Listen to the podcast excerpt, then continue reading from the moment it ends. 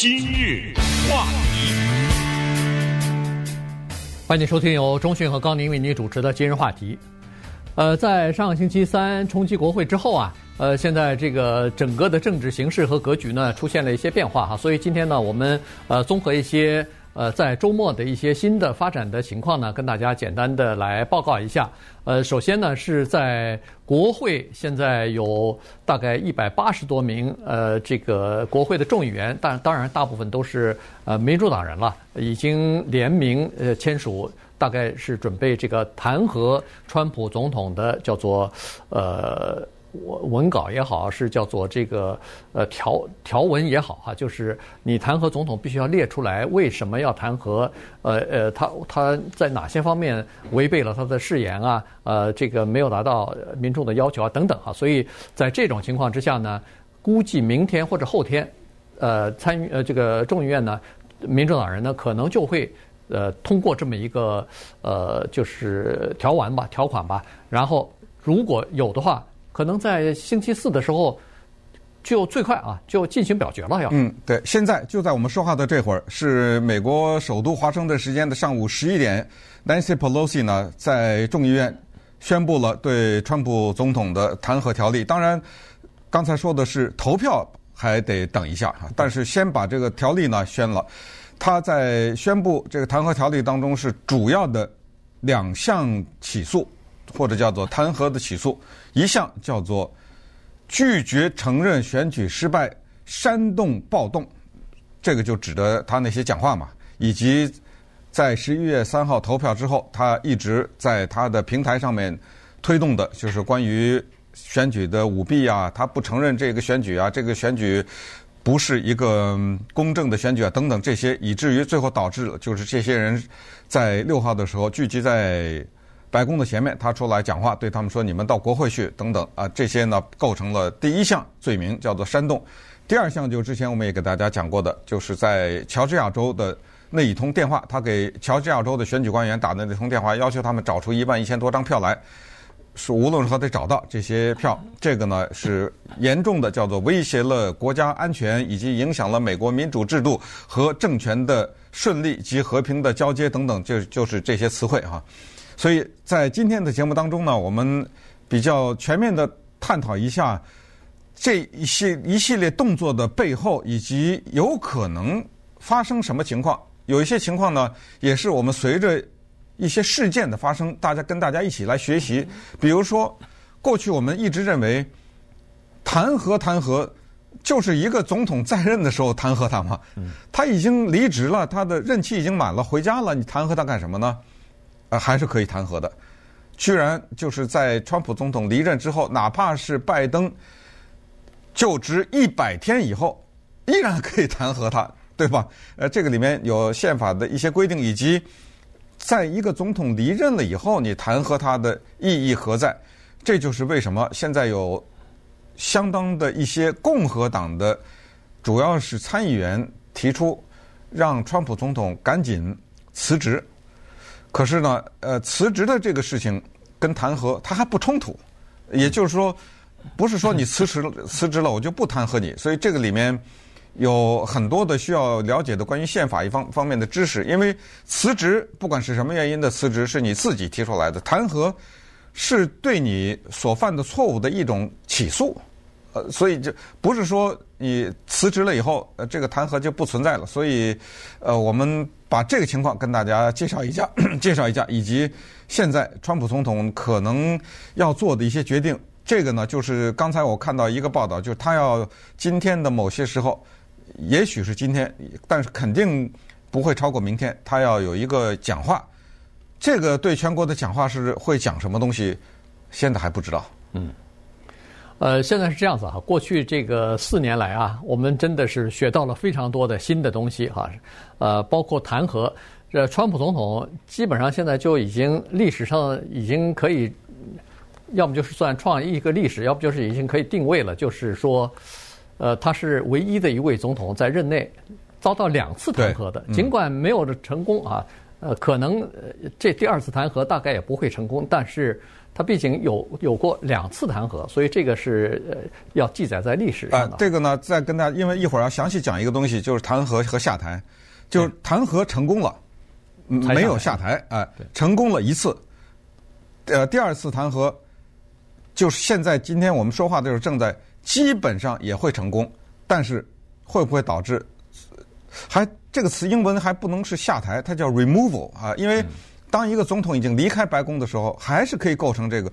呃，等一下跟大家介绍一下宪法的这个规定，就会更清楚一点。呃，这个呃这个弹劾呢比较容易，呃比较容易这个误导哈，说弹劾成功了，好像你就觉得他就已已经被罢免了，但实际上没有哈。最后弹劾是一个情况，然后最终定罪。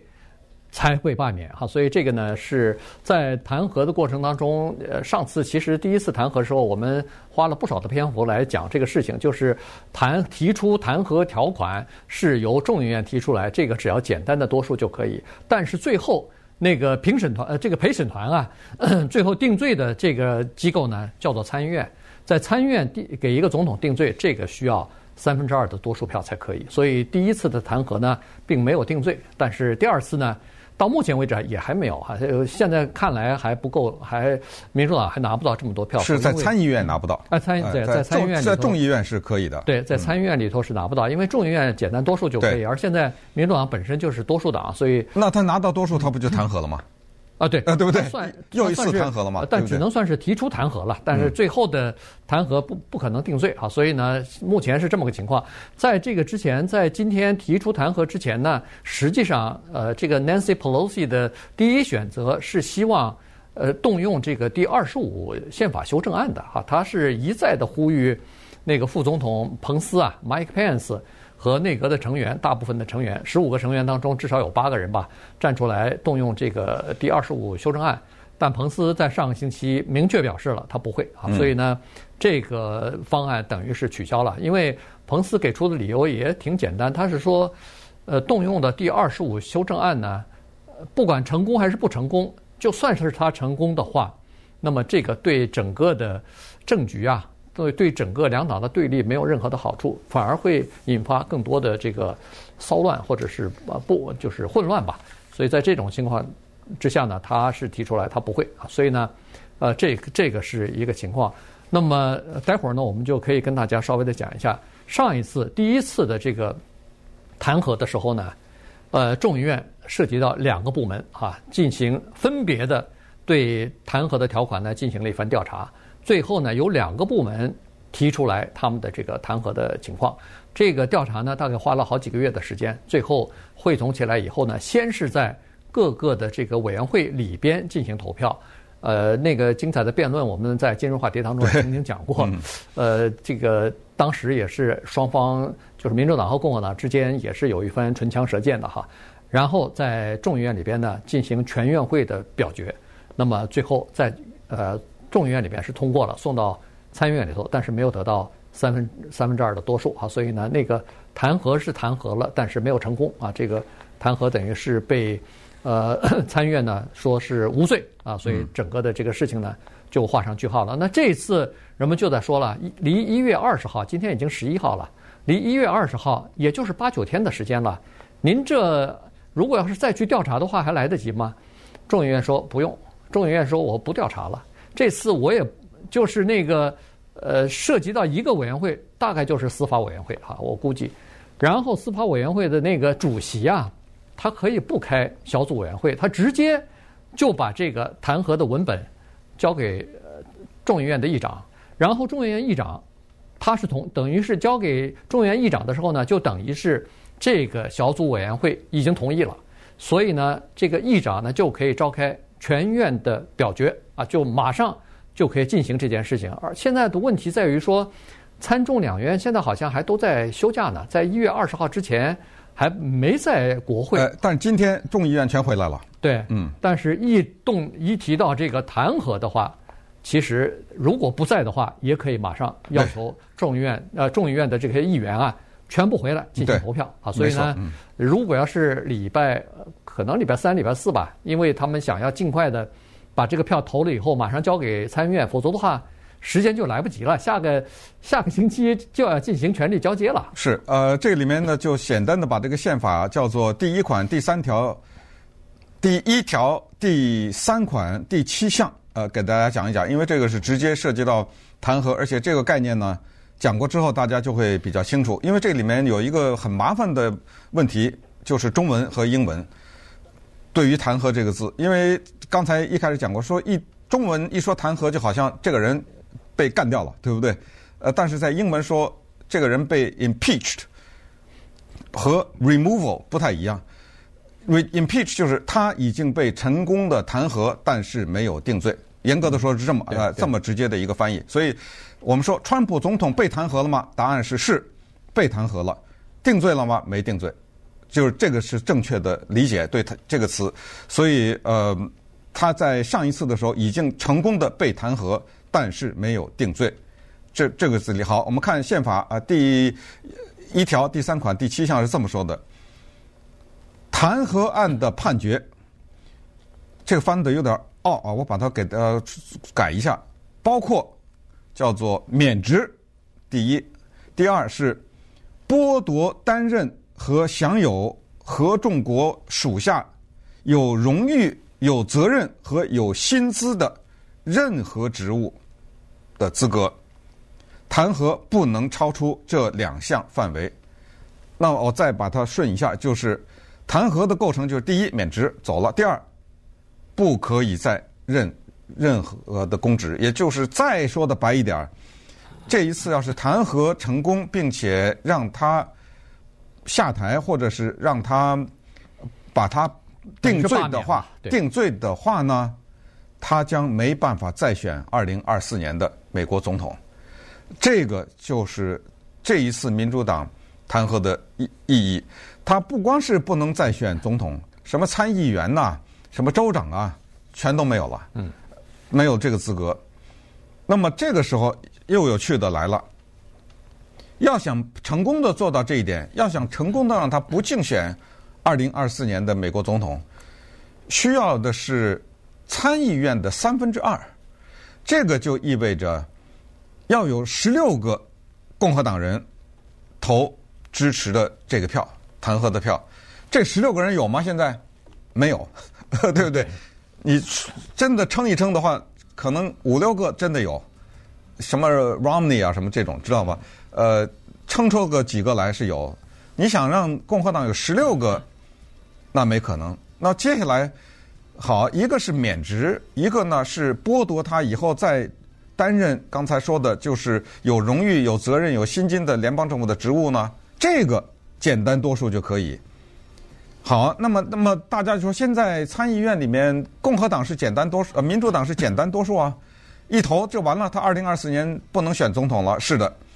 可是这里又有一个勾挂在这儿，是这个投票啊，第二项的这个让他不能再竞选的这个投票，尽管是简单多数，但是他必须得和的那个定罪同时进行，那 也就是说，他俩不能分开来，所以这个事儿呢就比较麻烦。如果共和党不去投这个票啊，他们因为这个里面要成立一个，就我们之前跟大家介绍过的一个陪审团啊什么之类的，这个他可以不参与的话。也就是没有第一，就没有那第二，所以这个不是想的那么简单。那么稍等会儿我们再看一看，共和党和民主党他们 对川普这个人以后不再竞选各有自己的一个算盘，这个算盘是什么？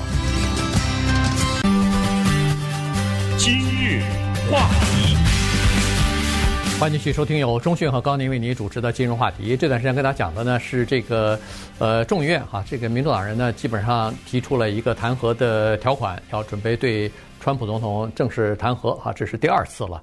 呃，那么这里头就涉及到一个问题，因为时间的问题，一月二十号川普就要卸任了，那个新的政府就要上台了。那么现在只有这么几天的时间，到底是不是可以？在在这个一月二十号之前是肯定可以弹劾，但是问题是过了一月二十号之后，你还可以弹劾吗？你是不是只有这几天的时间呢？现在法律专家在这个问题上是分成两派，一派是说辞职，人家已经到到期了，任职已经卸任了，你就不能弹劾了，因为所谓的弹劾的最终的呃这个结果就是免除他的职务。那他已经卸任了，你怎么弹劾啊？但是还有一派是说，不对，我还是可以弹劾，嗯，因为他在任内的这些所作所为，他到期了不随着他到期就结束了。那么这一派人呢，就引述了历史上的一个案子，这个就是一八七六年，呃，大概是 Andrew Jackson 那个呃总统被弹劾，这是美国历史上第一位。Andrew Johnson，哎，Andrew Johnson 被弹劾，这是美国第一位被弹劾的总统哈。所谓的被弹劾，但是呃也没有没有定罪，哎，没有定罪啊，没有呃罢免他的这个职务。他是他是真的险呐，就是三十五票赞成。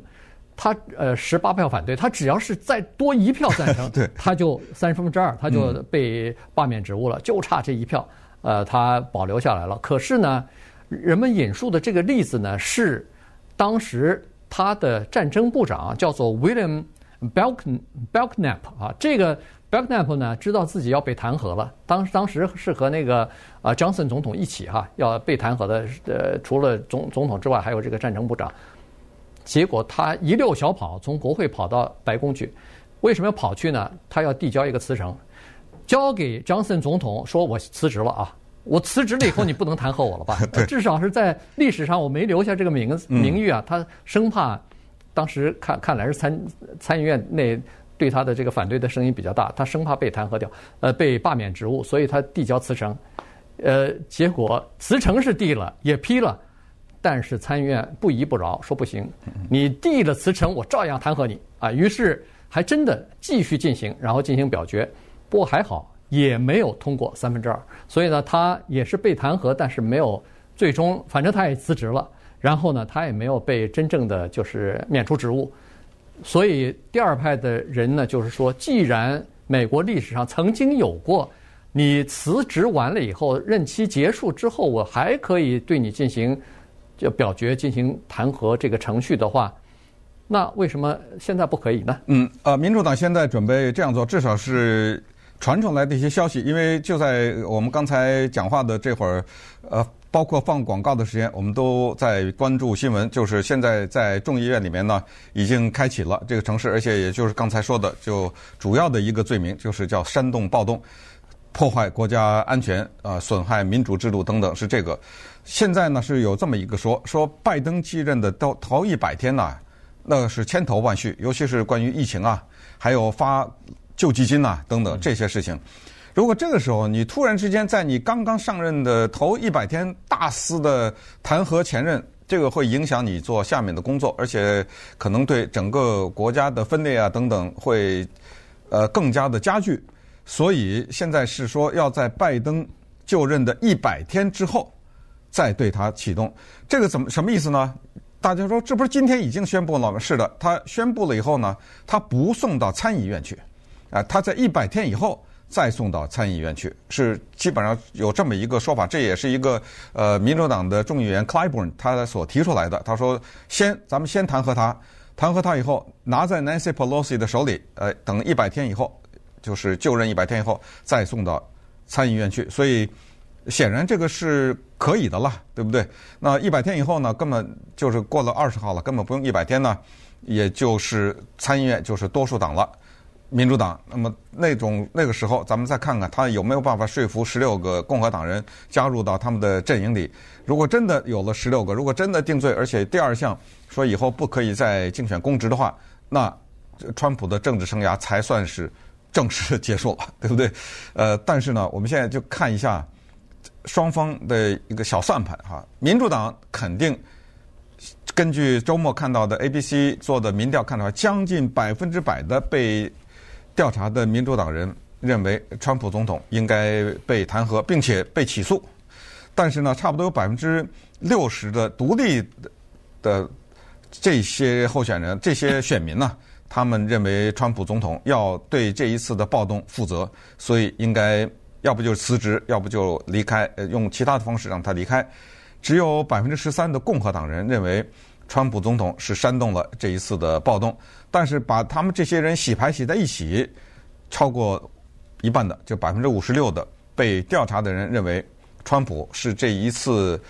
冲击国会的煽动者，所以现在这个民情是这么一个情况。民主党当然不希望再看到他，因为民主党就只说一句话，就是说你看看让他当当总统的时候，尤其是即将离任的时候，国家是这个样子，你还想让他再当一次吗？已经看见了，对不对？现在大乱啊，美国的历史上从来没出现过的民众冲击国会啊，这民主党。共和党呢也有一个小算盘，这个算盘呢是他不能讲出来的，可以说甚至永远不能讲出来的，就是他要不要还让川普这个人再竞选一次？这个呢是过去变成了一个，过去是一个靠山，现在变成了一个负担了，因为这种冲国会的这个事情呢将会伴随着他，呃，即使没有最后给他定罪。但如果他再出来竞选的时候呢，他还是带着这个。再有一个，共和党有个小算盘，就是只如果这个人在政治舞台上还有着生命力的话，任何其他人没得选呐，对不对？呃，没有什么机会啊。如果借民主党之手杀了他呢，干掉他的政治前途，那也许会对自己的政治前途会有帮助，因为你想，他接下来。不管是他嗯讲什么话，在什么平台上，如果还都继续有影响的话，这你看现在的，比如说 Mitch McConnell 怎么办呢？对不对？你说 Pence 怎么办呢？如果呃川普他的政治生涯还是呃有着一线生机的话，这些人就曾经，你知道现在在媒体上，在他们自己的。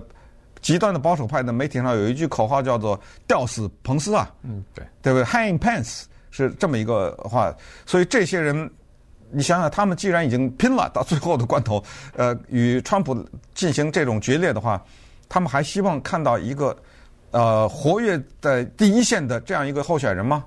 也也也就是说，他们自己也有一个小的算盘，因为说归根到底就是 Trump 背后的七千五百万民众。吃七千五百万的支持他的选民，如果这七千五百万的选民知道这个人的政治生涯结束了，因为没办法再选了，那他们就得重新挑选了吧。所以这个就是这些呃复杂的一些心理啊存在在这儿。那么所有的这些呢，我想可能每天都会发生变化，对不对？对。呃，接下来看看他自己他会说什么，他在这些平台上面，尤其是刚才说的，他要有一个重要的讲话啊，他这个讲话会讲些什么？他会不会再次说这一次选举是舞弊？会不会再次说类似这样的话？因为再次说这就更加刺激了支持他的这些人。还有就是关于一月二号、十号就职的时候说还会大乱，呃，对不对？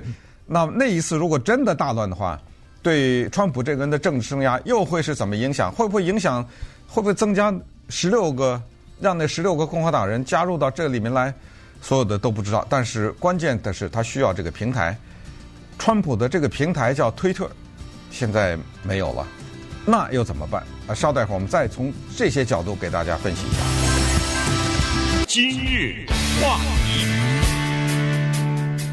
欢迎收听由中讯和高宁为您主持的今日话题。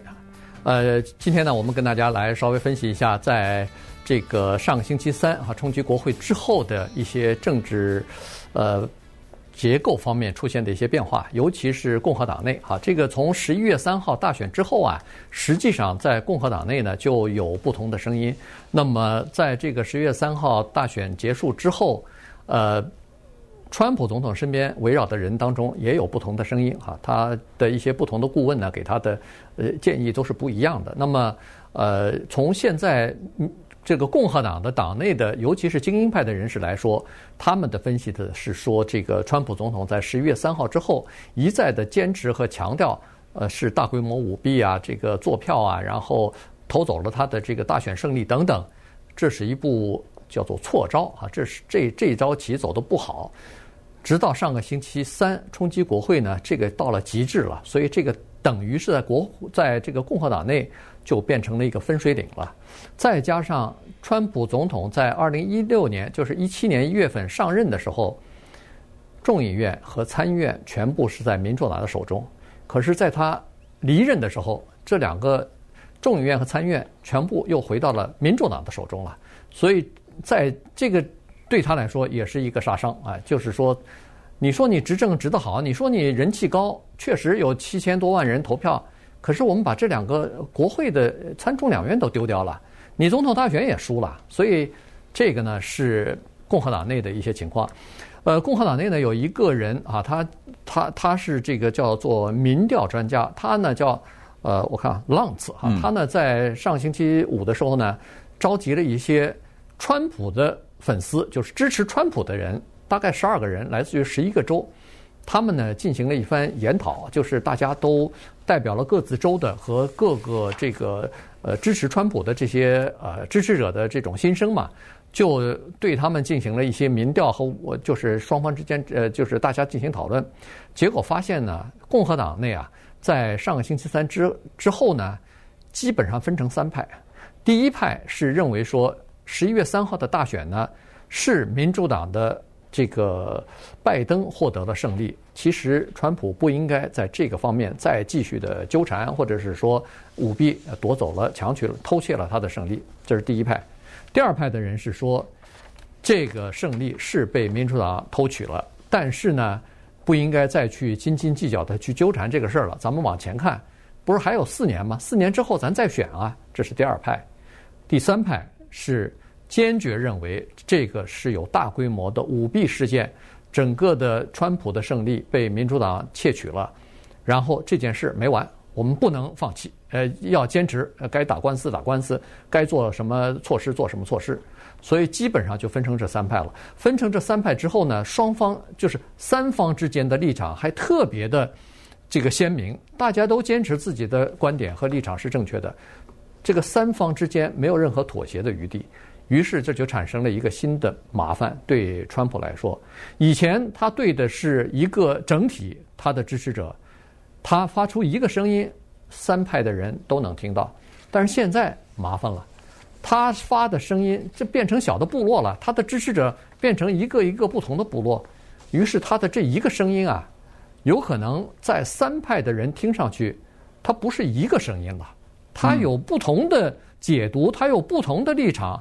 于是，这个变成选票的话，这个对川普是不利的。对，那么同时呢，再看一下他党内啊，从过去参议院多数党领袖 McConnell 到呃是阿拉斯加州的 Lisa Murkowski，好像 Lisa Murkowski 呃最近表示他要退出共和党，呃他说他将改变党派，但是他不会变成民主党人。但是这些人是站出来。呃，和川普唱反调的南卡州的 Lindsey Graham，这个之前我们也给大家播放过他的录音，也站出来认为这个选举没有舞弊。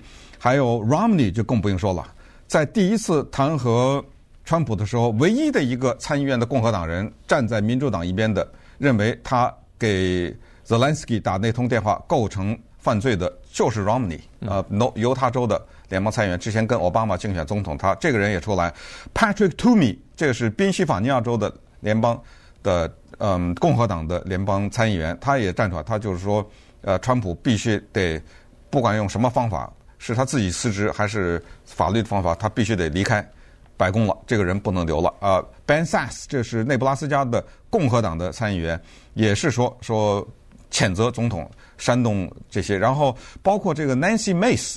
这个人有意思，Nancy Mace，他刚刚进入到参议院里面去，对不对？他是南卡罗来纳州的，在竞选的过程当中，那 Trump 给他出了多少力啊？呃，帮着他站台呀，呃，给他写推文呐，支持他呀。当然，Mace 也这作为一个女性啊，她也是非常感激川普总统的帮帮助。但是在上个礼拜的时候，也就是在礼拜四，当接受访问的时候，说你现在还认为川普总统？他的一这个所作所为，尤其是这一次的暴动这个事，是你认为不认为他是正确的？你认同不认同他的讲话？他据呃按照这个报道是，他一秒钟都没有犹豫，是坚坚决不认同。啊，川普总统的讲话构成了煽动等等。哎，他这这些人就是叫做共和党内部的翻脸，大概七八个、八九个吧。呃，这些人，那么到最后在弹劾的过程当中，他们会投会不会投票？那当然这就不知道了。呃，接下来就说一个关于川普总统的所谓的新车现象，呃，这个是最近用的比较多的一个比喻。什么叫做新车现象呢？就是一辆车，当它是新的时候，停在车商的那里，它是有价值的。但是只要开出去一秒钟，它的价值就开始递减，对吧？贬值吧。呃，那么这个就是所谓的川普的新车现象。其实这个现象呢，适用于克林顿，适用于奥巴马，适用于卡特，适用于任何一个离任的总统。就是当你在任的时候呢，你有一个东西是你离任的时候没有的，这个东西叫权力，也可以把它解读为筹码。在他在任的时候，很多的共和党的议员。和准备选的这些议员呢，是唯唯诺诺，因为川普呢，他可以有办法惩罚你。你像赵小兰，你像 The Boss，对不对？对。你那个时候，你只要你一句话我不开心的话，不是川普任何一个总统，奥巴马还开除国防部长呢，对不对？国防部长在背后跟几个军人说他的坏话，叫进白宫，马上就你你两个选择，你要不辞职，要不开除，那那人家就辞职了，对不对？所以他有这个东西，有这个筹码。可是你脚踏出白宫的那一秒钟，立刻没了这个筹码。他现在构成一个几乎快构成一个叫墙倒众人推了。你看，你看看这些翻脸的人，对不对？他所所剩下的就是最后的一张牌，就是那个七千五百万人。可是这七千五百万人，刚才说了，如果把他们分成三派的话，这个比较麻烦了，对不对？对呃，哪怕中间损失个两三千万，就是麻烦。那么接下来呢？更大的一个麻烦，他失去了 Twitter 这个平台，这一下麻烦了啊！八千八百多万呐，在 Twitter 上面。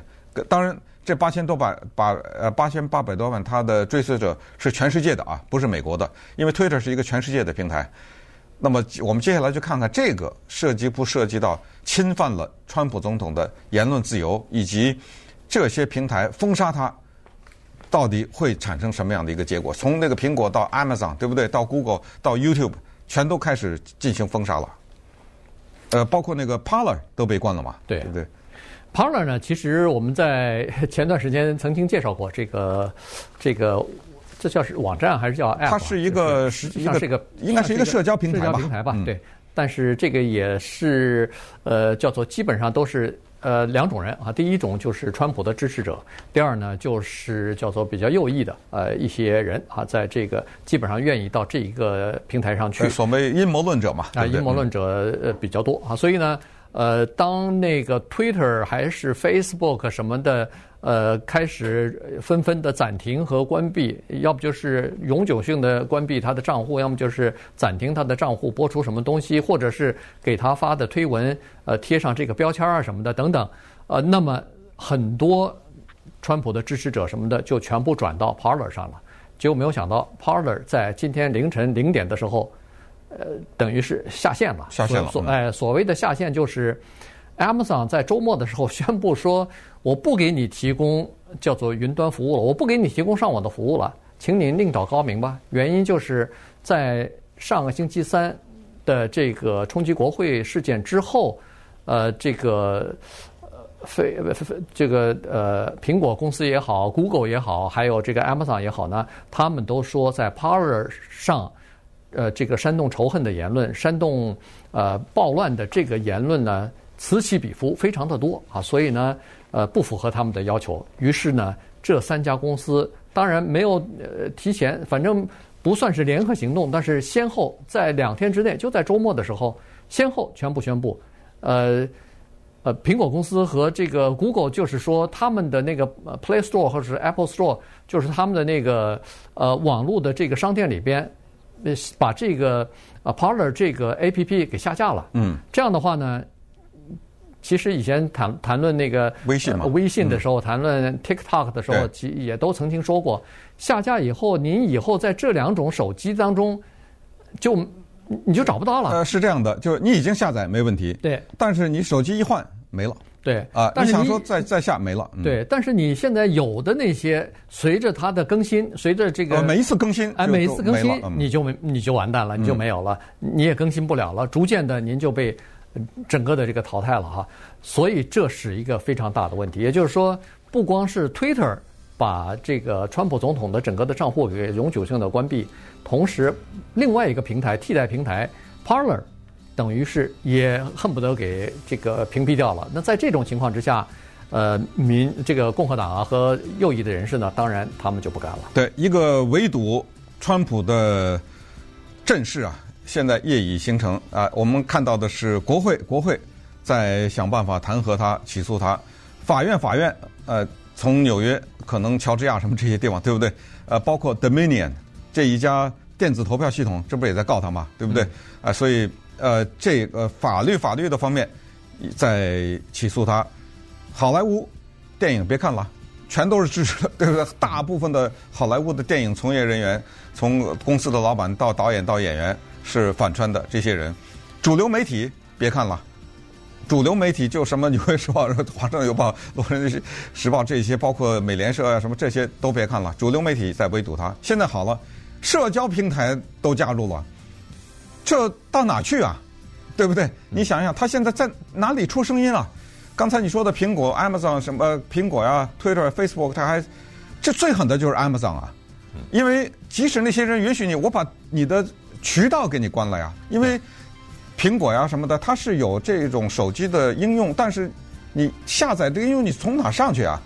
你得走 Amazon 这条路啊，你才能进到那门里面。现在 Amazon 把这这条路给堵了，对不对？所以釜底抽薪呐，釜底抽薪呐，对不对？那么接下来我们只好再回答最后的这个问题，就是构不构成侵犯了川普这个人的言论自由？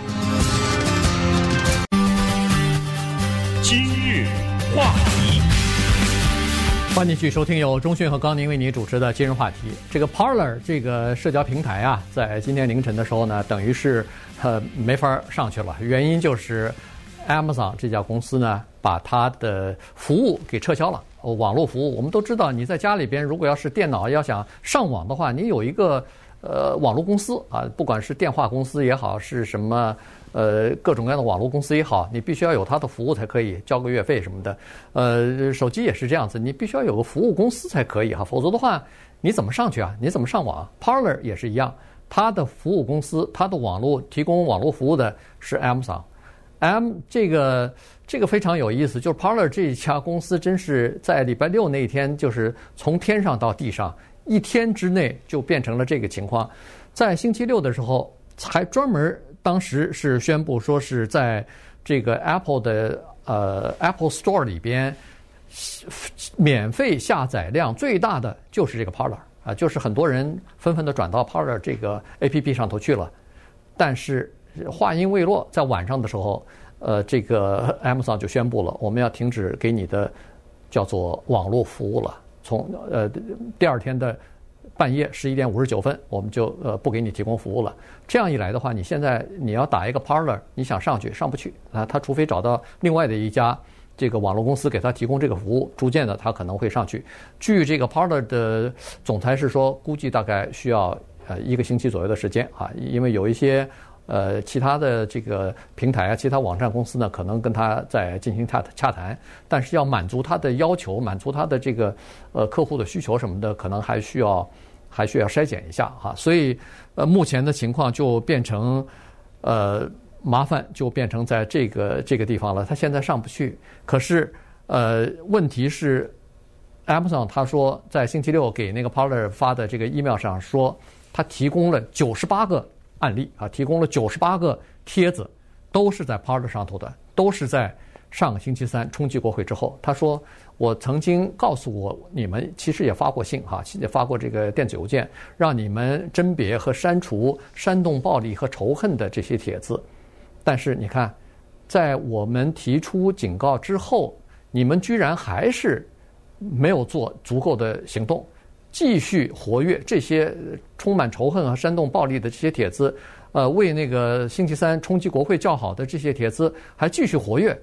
在这种情况之下，他说我们没有办法为你们再提供服务了。对，那么按照宪法第一修正案，这个第一修正案有涉及到对宗教自由的保护和对言论自由的保护。我们在节目中呃说过若干次，多说一次呃不嫌多，四十五个英文字。简直就是一个如，呃，磐石一般的这么一个简短的一几几个英文字，却是能够呃造就这个国家的伟大。一个是对于宗教自由的保护，一个是言论自由，都在这四十五个字里面。有没有川普总统因为被封，他的言论失去了平台而侵犯了他的言论自由呢？答案是没有。为什么这么说呢？因为你研究宪法第一修正案这四十五个字，你明白，他说的保护的公民的集什么集会的自由啊、言论自由，非常的清楚的指的是对政府的限制，就是你联邦政府不可以剥夺我发言的权利。这个发言言论自由千万不要理解为只是讲话，你身上的一个刺青。你举着希特勒的头像在街上游行，你烧毁美国国旗，等等等等，太多的事情啊，都是言论自由的范畴。这些宪法在什么程度上要给保护？这个是第一修正案的原则。它限制的是联邦政府审查民间的言论，控制民间的言论，甚至惩罚民间某些言论。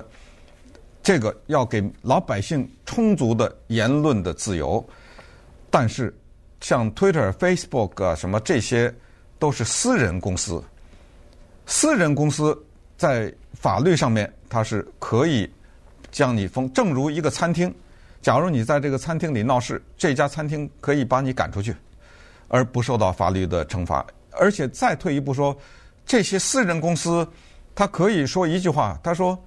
我没有限制啊，你到别人，对，呃，国家没限制你啊。我推着不让你到别的地方，有的是啊，你去啊。就是说，你说这些话的自由是有，可是我不让你说啊。我的这我这家违反我的规定啊，我这家我不让你说啊，完了。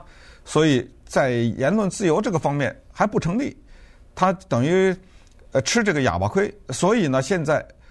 在参议员当中，包括南卡罗来纳州的 Lindsey Graham，现在也说了，说我们接下来要审查这个之前我们详细讲过的所谓的通讯规范法里面的二三零条款。呃，二三零条款就是平台不能被起诉。呃，有的人在这上面说话，那我不管，我只提供平台让你讲话，你在这个上面讲话煽动这个那，我别告我呀。现在呢，一些议员说不行，我要恢复这个二三零，就是取消这个二三零，让这平台也会被告。但是问题在这儿，你如果你取消二三零的话，那平台更有理由删了，因为你现在可以告我了，对不对？嗯、对。那为了保护自己，我删得更厉害，哎，所以现在真的是进退两难呐。呃，这些平台或者这些大的科技公司，他们确实也是，呃，在某种程度上可可能也是保护自己。如果要是他不删的话，如果要是不切断这个服务的话。那国会在审查的时候也说了，您这平台里头是怎么回事啊？到处都是仇恨的言论，到处都是这个煽动暴力的言论，你怎么不做这个事情呢？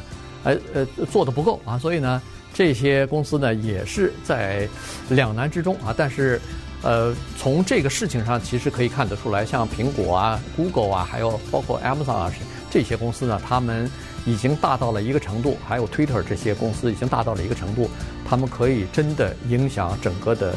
这个政治格局和美国的这个政治竞选的这些结果吧，原因就是您的平台，包括 Parler 也好，您选另外一个，呃，比如哪怕是有人帮你提供网络服务，可是如果要是你在苹果手机店里边和 Google 的这些 Android 的店里边，您下载不了这个软体的话，那你可以想象得出来，这会多么的麻烦。你当然。